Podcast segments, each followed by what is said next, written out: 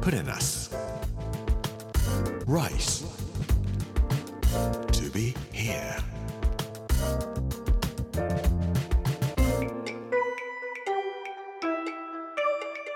こんにちは作家の山口洋二ですこの時間はプレナス Rise to be here というタイトルで毎回食を通して各地に伝わる日本の文化を紐解いていきます今週は山口の巻木曜日の今日はあああの頃というお話をさせていただきます Put in us. Rice to be here. Brought to you by Put in us. Ginza.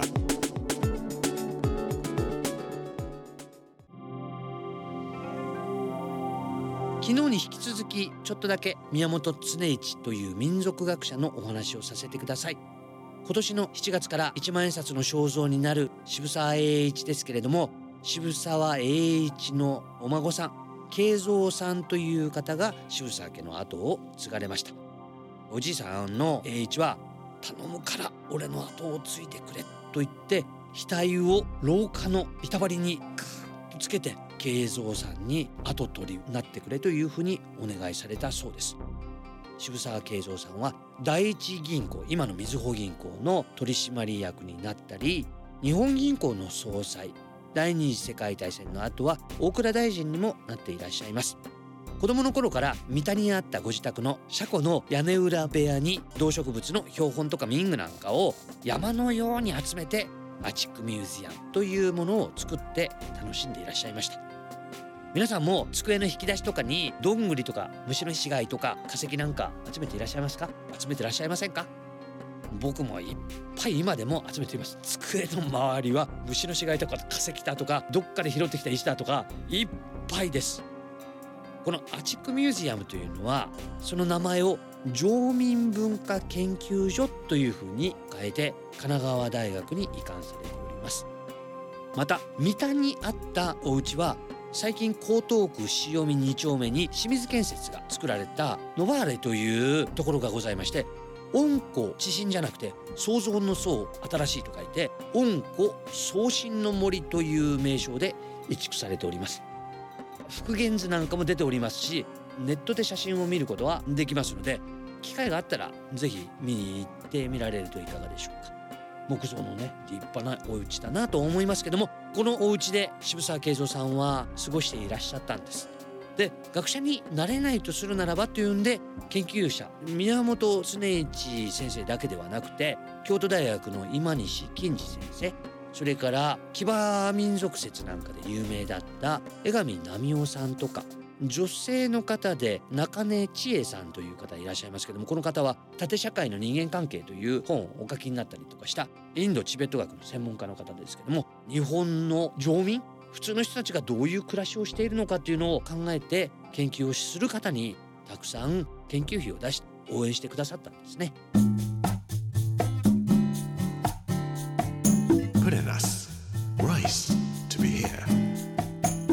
ご自身もですね図州内浦今の沼津のことなんですけども沼津にあった漁民資料というものを使って日本魚を釣る超魚技術史商工とかいうような本を書いていらっしゃいます。で大きな賞を取っていらっしゃいますけども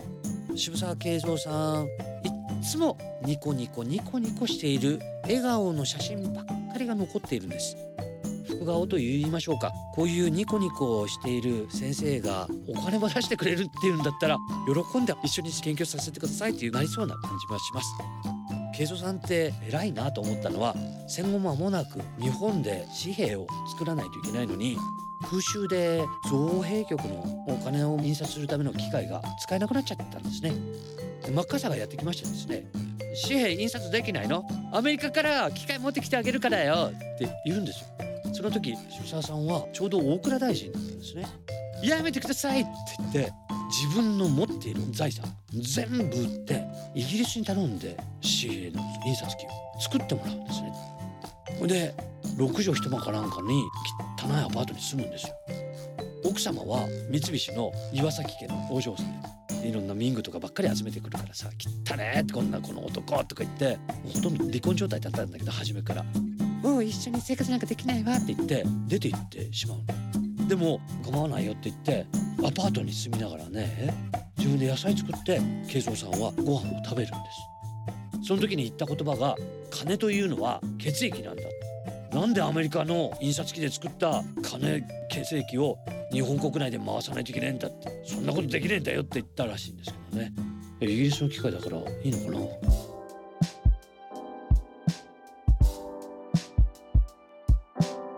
宮本常一は昭和の初期たった100年前に生まれた。周防大島の出身でした。大島の裏の浜は干潟だったということを書いています。干潟にはヤシャラキサゴという美しい小さな巻貝がいました。その実は食べるほどの量もなかったけれども取ってきて茹でてもらうと針で実を抜いては食べその後は女の子たちのおはじきにして遊んでいました。艶やかな貝と貝とが勝ち合って立てるその音は爽やかで椿の実よりもこの方を女の子たちは喜んでいました。近頃のガラス製のものなどよりもはるかに趣もありまた親しみもありました。渡りガニもいました。アオリイカの子供もいました。サヨリの子供もいました。タツノオトシゴもいました。干潟は子供たちにとってとっても楽しい遊び場でした。ということなんですけど。僕も10歳頃でしたけれども九州の海でミナというんですけども小さな貝をいっぱい取ってくると母が茹でてくれて宮本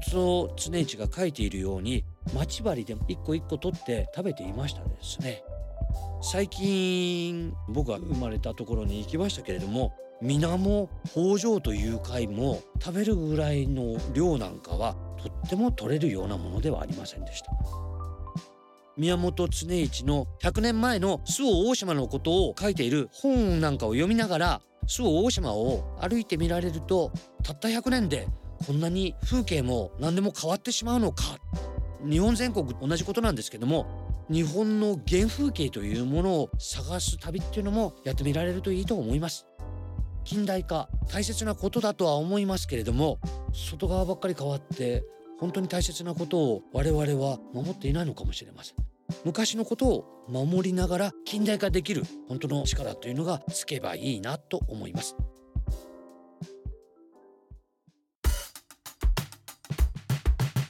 Put in us. Rice. To be here.